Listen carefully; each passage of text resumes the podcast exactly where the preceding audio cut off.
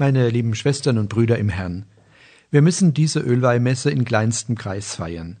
Es ist in unserem Bistum gute Tradition, dass fast alle Priester die Missa Chrismatis mitfeiern. Daher vermisse ich sie in diesem Jahr ganz besonders.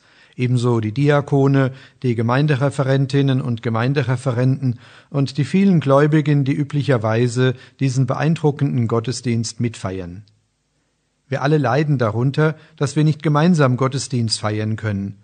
Und wir leiden darunter, dass die Spendung der Sakramente durch die Infektionsschutzmaßnahmen erheblich beeinträchtigt sind. Taufen und Firmfeiern sind verschoben worden. Auch die schönen Gottesdienste, in denen die Kinder zum ersten Mal die heilige Kommunion empfangen, mussten verlegt werden.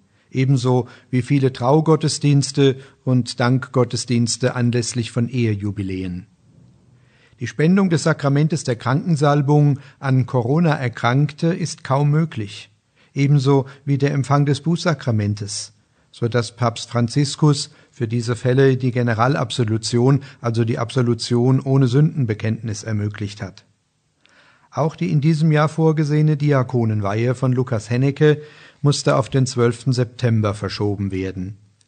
Die durch das Coronavirus erforderlichen gravierenden Einschränkungen sozialer Begegnungen treffen uns in unserer Kirche sehr hart. Der Grund dafür ist in der Mitte unserer christlichen Religion verankert. Das Christentum ist keine geistige Weltanschauung.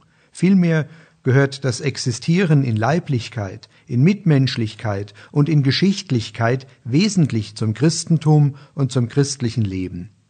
Wir glauben, dass der dreifaltige Gott in Jesus von Nazareth in unsere leibliche Verfasstheit gekommen ist.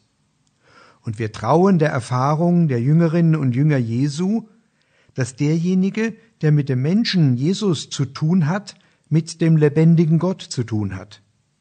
Der Logos ist in unsere menschliche Existenz gekommen, die eine Einheit von Materie und Geist ist. Das biblische Menschenbild beschreibt Adam, den Mann der Erde, den von der Adama genommenen Erdling, als eine Ganzheit, eine Einheit aus Ackerboden und Lebensodem.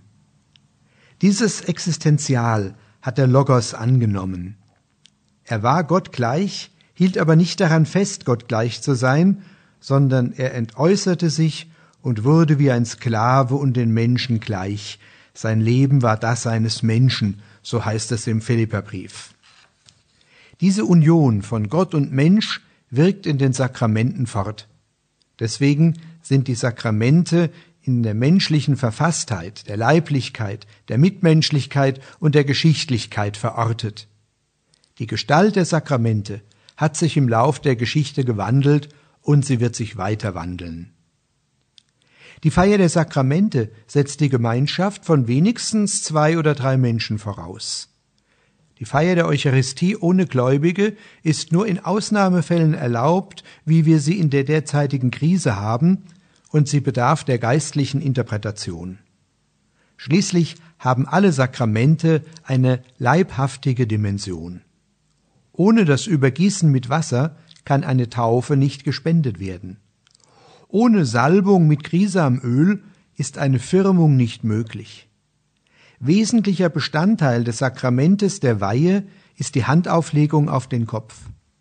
Zum Sakrament der Krankensalbung gehört wesentlich die Salbung mit Krankenöl. Zur kirchlichen Trauung gehören das Anstecken der Ringe und das Ineinanderlegen der Hände. Und selbst bei der Spendung des Bußsakramentes ist eine leibhaftige Dimension vorgesehen, nämlich die Handauflegung während der Absolution. Da dies im Beichtstuhl aus berechtigten Gründen der Prävention nicht möglich ist, bleibt wenigstens eine Ausstreckung der Hand zum Penitenten hin. Das Sakrament der Eucharistie wird durch den Empfang der konsekrierten Gaben sogar leiblich verinnerlicht. Gerade in Zeiten, in denen mitmenschliche Begegnung und leibliche Kontakte extrem zurückgefahren werden, wird uns bewusst, wie sehr in unseren Sakramenten die Inkarnation, die Leibwerdung des Logos in Jesus Christus weiterlebt. Die älteste Nachricht über die Ölweihmesse stammt schon aus dem frühen zweiten Jahrhundert. In einer alten Kirchenordnung der Traditio Apostolica ist das Weihegebet überliefert. Heilige dieses Öl Gott und gib denen Heiligkeit, die damit gesalbt werden und es empfangen. Wie du damit Könige, Priester und Propheten gesalbt hast, so schenke Stärkung denen, die davon kosten, und Gesundheit denen, die es brauchen. Amen.